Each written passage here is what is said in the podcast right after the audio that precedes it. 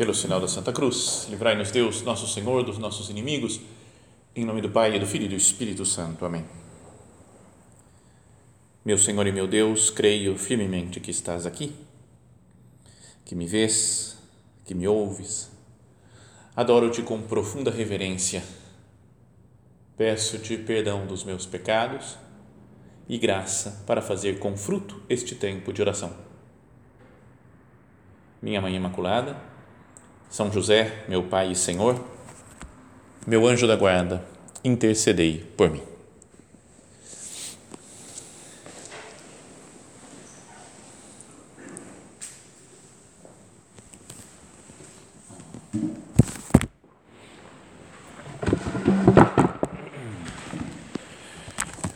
Nessa semana que passou, no último dia né, do mês de maio, dia 31, nós comemoramos a festa da visitação de Nossa Senhora, a sua prima Santa Isabel. E como estamos vendo, né, falamos que ia começar uma série de meditações né, sobre os lugares santos lá da, na, de Israel. Então hoje eu queria falar do lugar da visitação. O Evangelho simplesmente fala, né, naqueles dias, Maria partiu apressadamente para a região montanhosa, dirigindo-se a uma cidade de Judá entrou na casa de Zacarias e saudou Isabel. Só fala assim, né? não fala que cidade era. Né? No entanto, a tradição, já desde muitos séculos, fala que é numa cidade muito próxima de Jerusalém, que está nas montanhas e que se chama Encarém. En parece que significa fonte ou uh, uh, fonte e Carém é, é vinhedo. Né? Até a palavra Carmelo também é o vinhedo de Deus, né? Karen Er, de Deus. Então, é, e é uma região mesmo onde tinha muitos vinhedos, né? onde se planta né? uvas, lá nessa cidade de Encarém. Então, Nossa Senhora foi para essa, esse lugar e quando entrou na casa de Zacarias e saudou Isabel, quando Isabel ouviu a saudação de Maria, conhecemos a cena, né? A criança pulou de alegria em seu ventre e Isabel ficou repleta do Espírito Santo. Com voz forte ela exclamou: Bendita és tu entre as mulheres e bendito é o fruto do teu ventre. Como mereço que a mãe do meu Senhor venha me visitar? Logo que a tua saudação ressoou nos meus ouvidos, o menino pulou de alegria no meu ventre.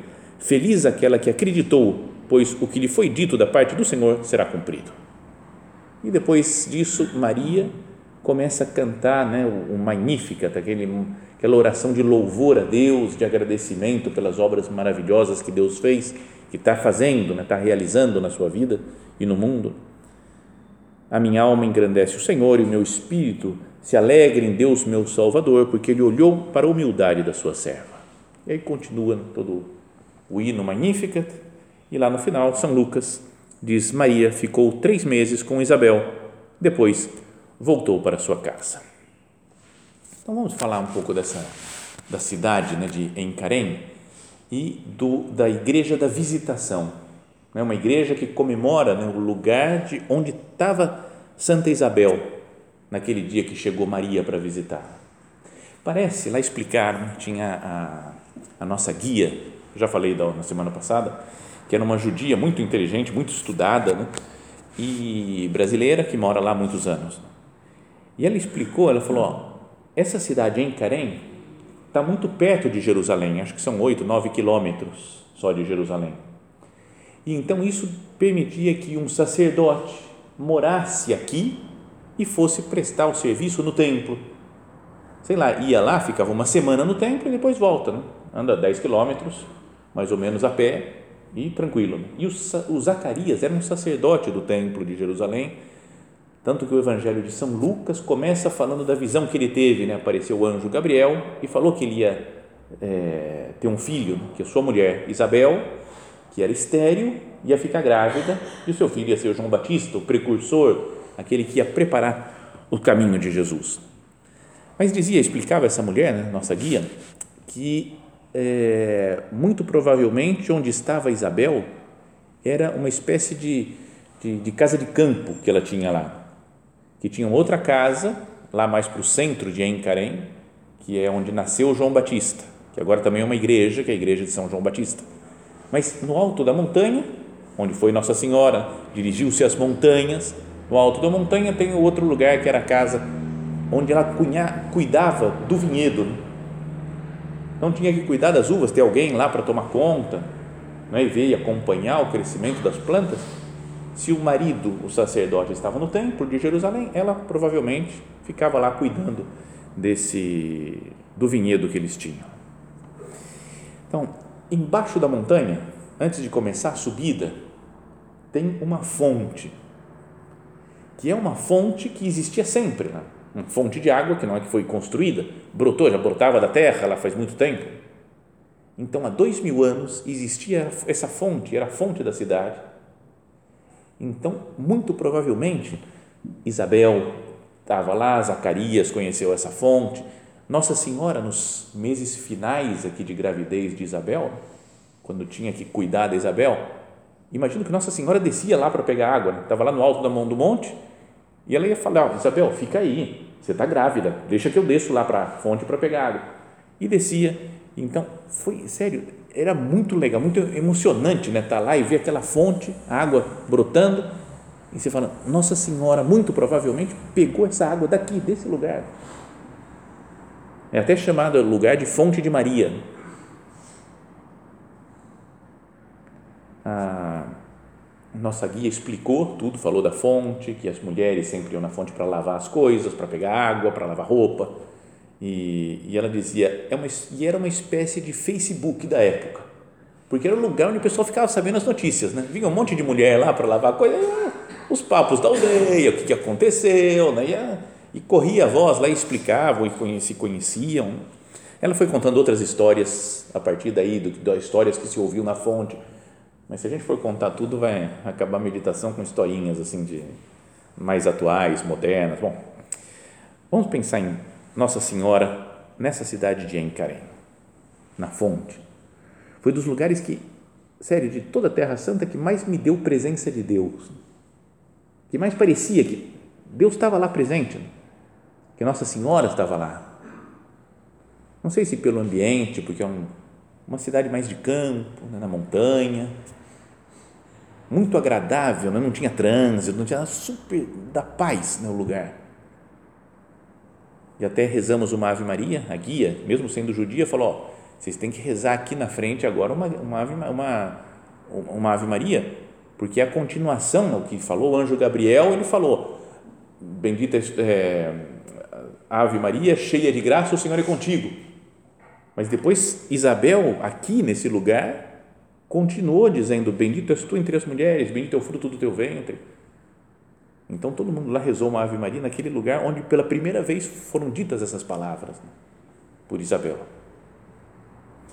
Bom, depois da fonte, é legal, a gente vai uma subida, tem uma escada, né, uma escadaria que fizeram na montanha, é uma rampa até para subir, cadeira de rodas, quem quiser, vai subindo devagarzinho até chegar no, no patamar onde está a igreja, que tem um portão bonito, você entra lá e à esquerda tem a igreja e um mosaico maravilhoso de Nossa Senhora chegando montada num burrinho com os anjos ajudando ela no caminho, como que se estivesse chegando lá naquele lugar. É muito legal, muito bonito. Desse do lado esquerdo. Do lado direito tem um, uma, duas estátuas muito parecidas, uma de Nossa Senhora e outra de Santa Isabel, representa o encontro das duas primas. E na parede aqui, o Magnificat de Nossa Senhora em mais de 50 línguas. Tem todas as, as, as línguas que se, que se conhecem quase aí para rezar o Magnificat. E, e então lá nesse lugar nós lemos esse evangelho né? Naqueles dias, Maria partiu apressadamente para a região montanhosa, dirigindo-se a uma cidade da Judá, de, da Judéia, entrou em, na casa de Zacarias, saudou Isabel, e aí quando chegamos no ponto, então Maria disse, aí todo mundo ia rezando, rezamos em português, né? Pegamos, ficamos na frente do quadradinho em português, e aí fomos rezando todos o Magnífica. Então, é, é um lugar que ajuda muito a oração?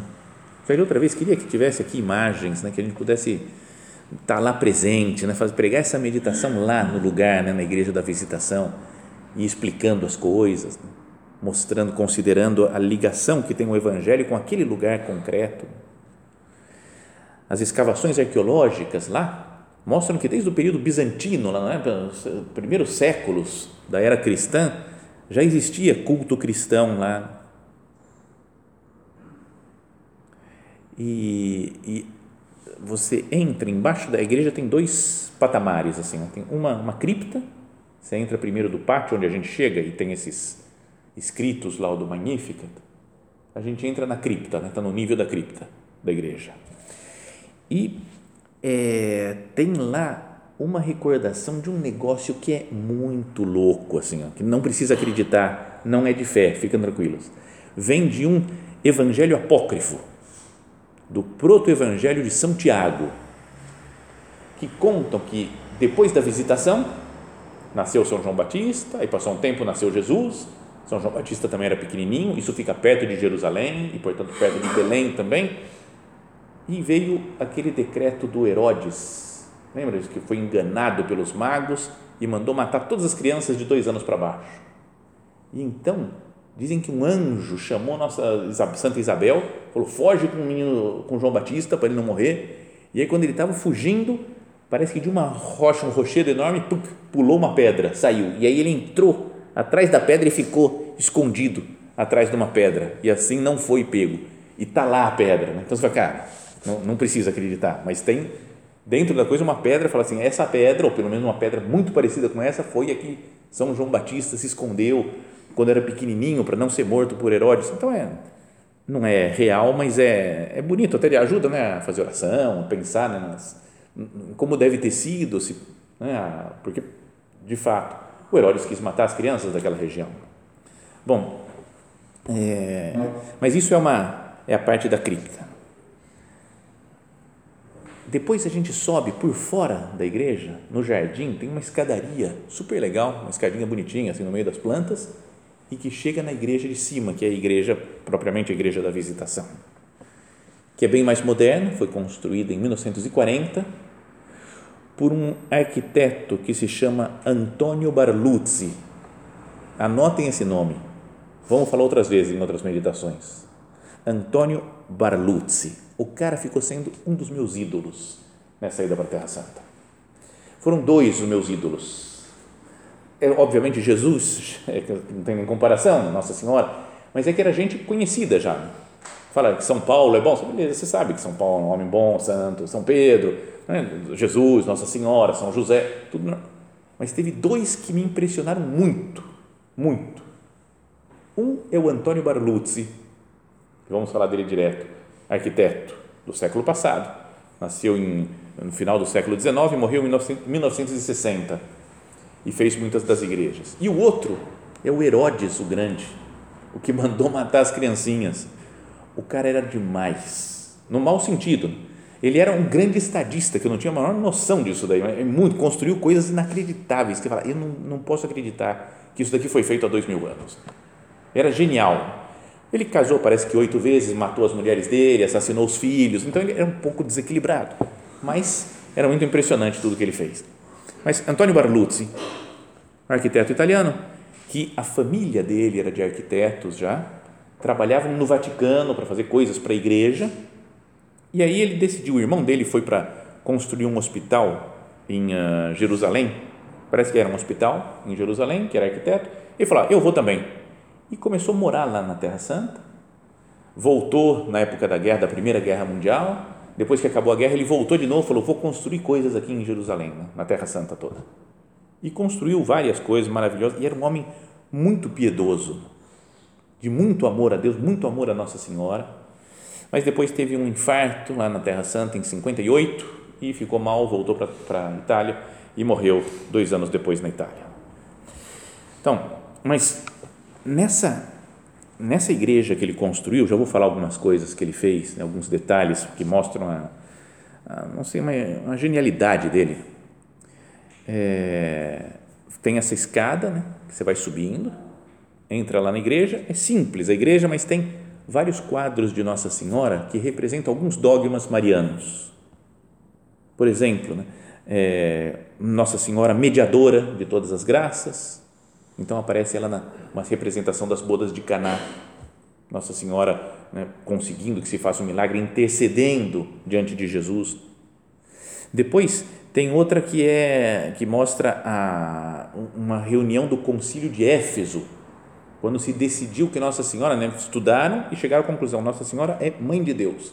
Se pode dizer que ela é Teotocos, mãe de Deus. E está lá uma representação né, dos, dos cardeais. Depois uma outra da, da do, de quando foi proclamado o dogma da Imaculada Conceição. Depois outro da intercessão de Nossa Senhora na Batalha de Lepanto, é? na, na, na, Idade Média. Então, são coisas muito legais, assim, muito bonitas de ver. Daria para falar de cada um dos quadros, que são muito, muito bonitos. Mas tem um deles que mostra é, Nossa Senhora como nosso refúgio. E é uma imagem da Virgem Santíssima, com os braços abertos, com o, o manto dela aberto, e um monte de gente, de todas as raças, de todas as condições, embaixo do manto dela, como ela protegendo todo mundo. E o Antônio Barluzzi mandou que ele fosse pintado lá. Ele falou: é a única coisa que eu quero para mim, eu quero ficar sob o manto de Nossa Senhora para o resto da minha vida, por toda a eternidade, eu quero ficar protegido por Maria Santíssima. Então tem lá, está tudo pessoal, tudo assim, olhando para Nossa Senhora, e tem um quadro de um cara moderno, assim, uma gravatinha, não sei o que, olhando para frente, assim, como se estivesse encarando quem está olhando. Né? E, é, e você vai ver as fotos do Antônio Barluzzi, está muito parecido com ele. Então, essa é a, a, a, a igreja né, da visitação de Nossa Senhora. Na parte inferior, falava na cripta, é um lugar mais dedicado a Santa Isabel e a sua história, né, de fugir com o menino, com São João Batista. E na parte superior é a igreja dedicada mais a Nossa Senhora, que fala dos, é, dos, dos dogmas marianos, é uma, uma, uma igreja construída em honra de Maria Santíssima. Duas coisas só que queria comentar dessa igreja, da decoração da igreja. Uma são os lustres e as janelas, né, os vitrais, que têm todos forma de tamareira. Lá em, na, em Jerusalém, na Terra Santa, né, em Israel, são muito famosas as tâmaras. Né? Até trouxe aqui um monte de tâmara, o pessoal acho que já comeram tudo. Né? Mas é muito boa, a tâmara muito, dá de 10 a 0 nas tâmaras normais, assim que a gente vê, encontra em mercado. Muito boa. E, e você vai andando pelas estradas, às vezes tem, são infinitas as, os pés né, de, de tâmara que tem por lá. E o, o arquiteto, o Antônio Barluzzi, quis fazer isso daí com uma, uma característica da Terra Santa. Então, todos os lustres têm formato de tamareira e os o batente das janelas, dos vitrais, formato de tamareira. Mas também, não só porque é da Terra Santa, mas existe um ditado árabe que fala: quem planta tâmaras não colhe tâmaras. Porque parece que depois de plantar a tâmara, tem que esperar de 80 a 100 anos para produzir o primeiro fruto. Então é uma coisa é difícil, né? fala, tá, tem que ter muita paciência você planta para os seus netos comerem a tâmara depois. Você planta hoje, seus netos vão colher a tâmara que você plantou. Então, isso também faz pensar na, na Santa Isabel, né? que era velha até dar fruto, até né? foi por um milagre de Deus. Mas demorou, era velha, já de idade avançada, achava que não ia ter frutos mais e deu fruto com uma tamareira, que parece que não vai dar fruto e dá. Mas depois, a tamareira, quando começa a dar fruto, ela dá, eu não vinha várias, tem várias versões aí, não sei exatamente, não entendo de botânica, mas ela dá aproximadamente, acho que são 10 a 12 cachos e cada um desses cachos tem milhares de tâmaras todos os anos. Então, são, não sei, acho que pode dar 100 mil tâmaras uma tamareira num ano. Então, se, se tem um monte de tamareiras, é uma quantidade de fruto impressionante. Então, acho que isso também quis o arquiteto deixar claro lá. Parece que demora, mas quando Deus faz o milagre, então é uma mulher idosa, estéril, dá origem a um filho. Uma mulher virgem, Maria Santíssima, dá origem a Jesus e dá origem a toda a igreja, né, que todos somos filhos de Maria. Para mostrar a fecundidade de Deus. E outra, essa é uma das coisas, né, tamareira. E a outra é que ele quis, dizem que ele quis homenagear o cachorro dele, esse Barluzzi. Então os bancos, sobraram dois bancos só, antigos, os outros o pessoal jogou fora, uma tristeza. Mas na, na, no encosto do banco, ele tem o formato de um cachorro. Todos os bancos da igreja, formato de cachorro. E é, ele dizia que ele queria ser assim, como um cão fiel que está do lado de Nossa Senhora. Nossa Senhora está lá, a igreja é dela, eu quero estar como um cachorrinho que não abandona o seu dono.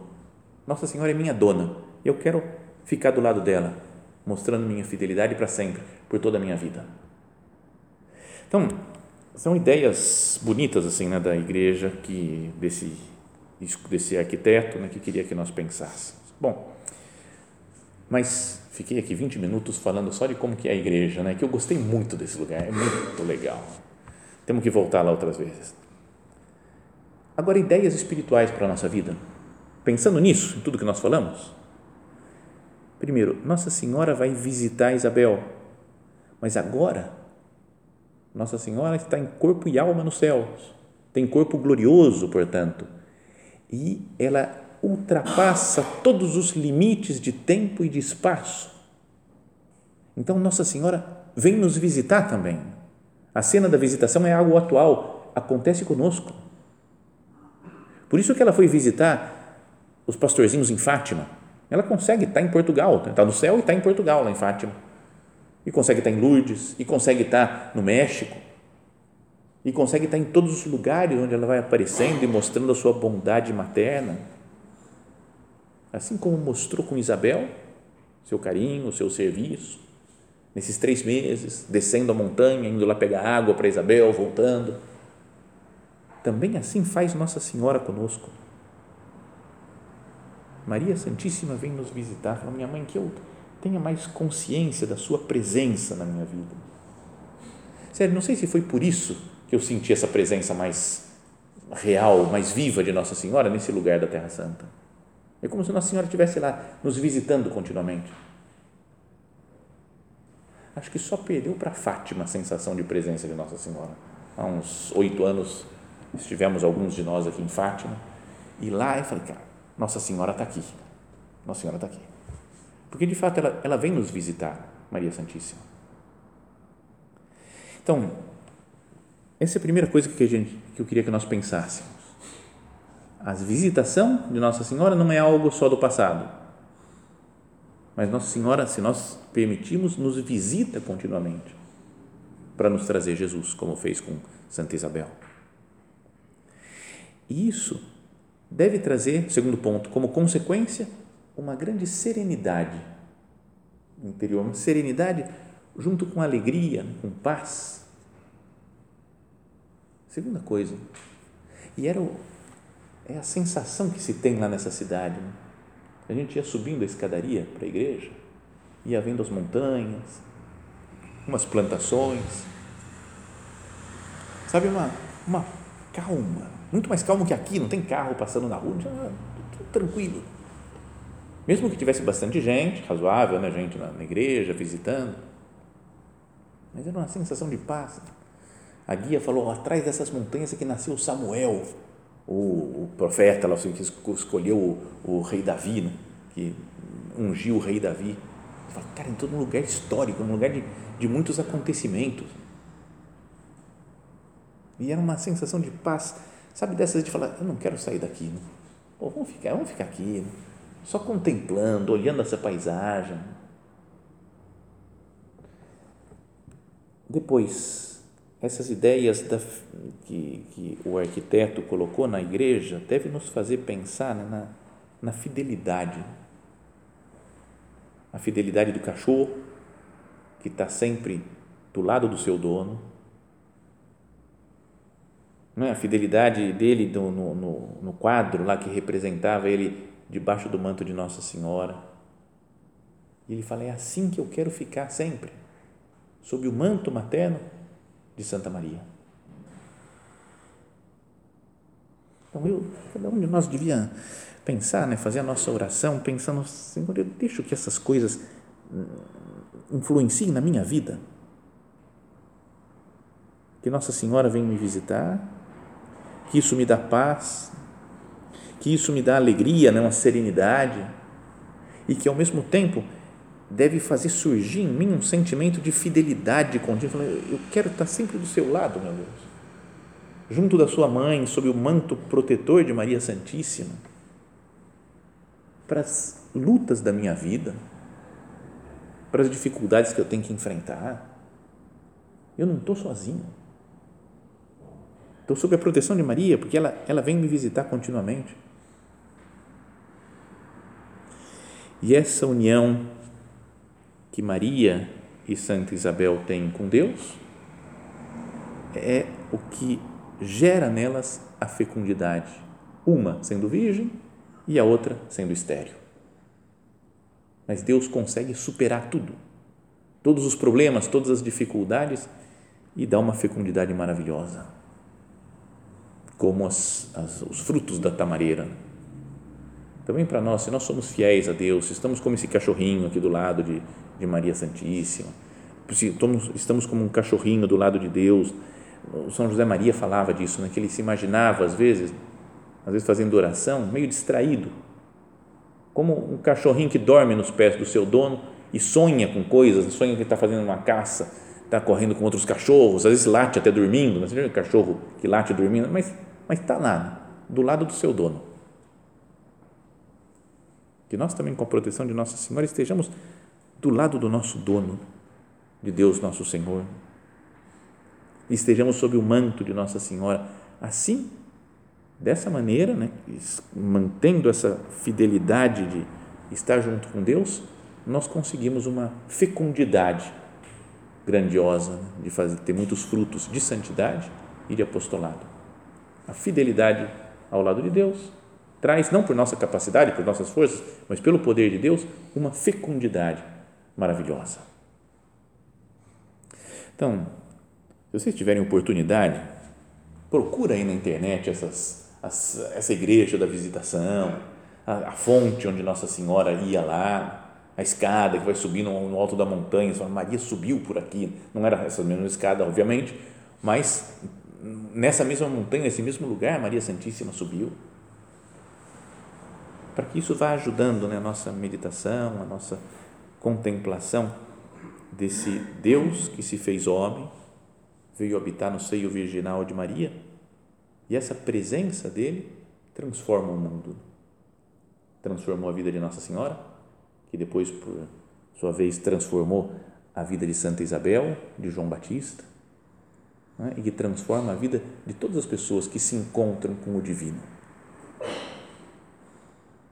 Vamos pedir a Maria Santíssima, então, que ela venha nos visitar, que ela esteja junto de nós, hoje e sempre, para nos ajudar a sermos fiéis e a sermos fecundos, não contando com as nossas forças, com a nossa capacidade, mas com a graça de Deus que Maria nos traz do céu.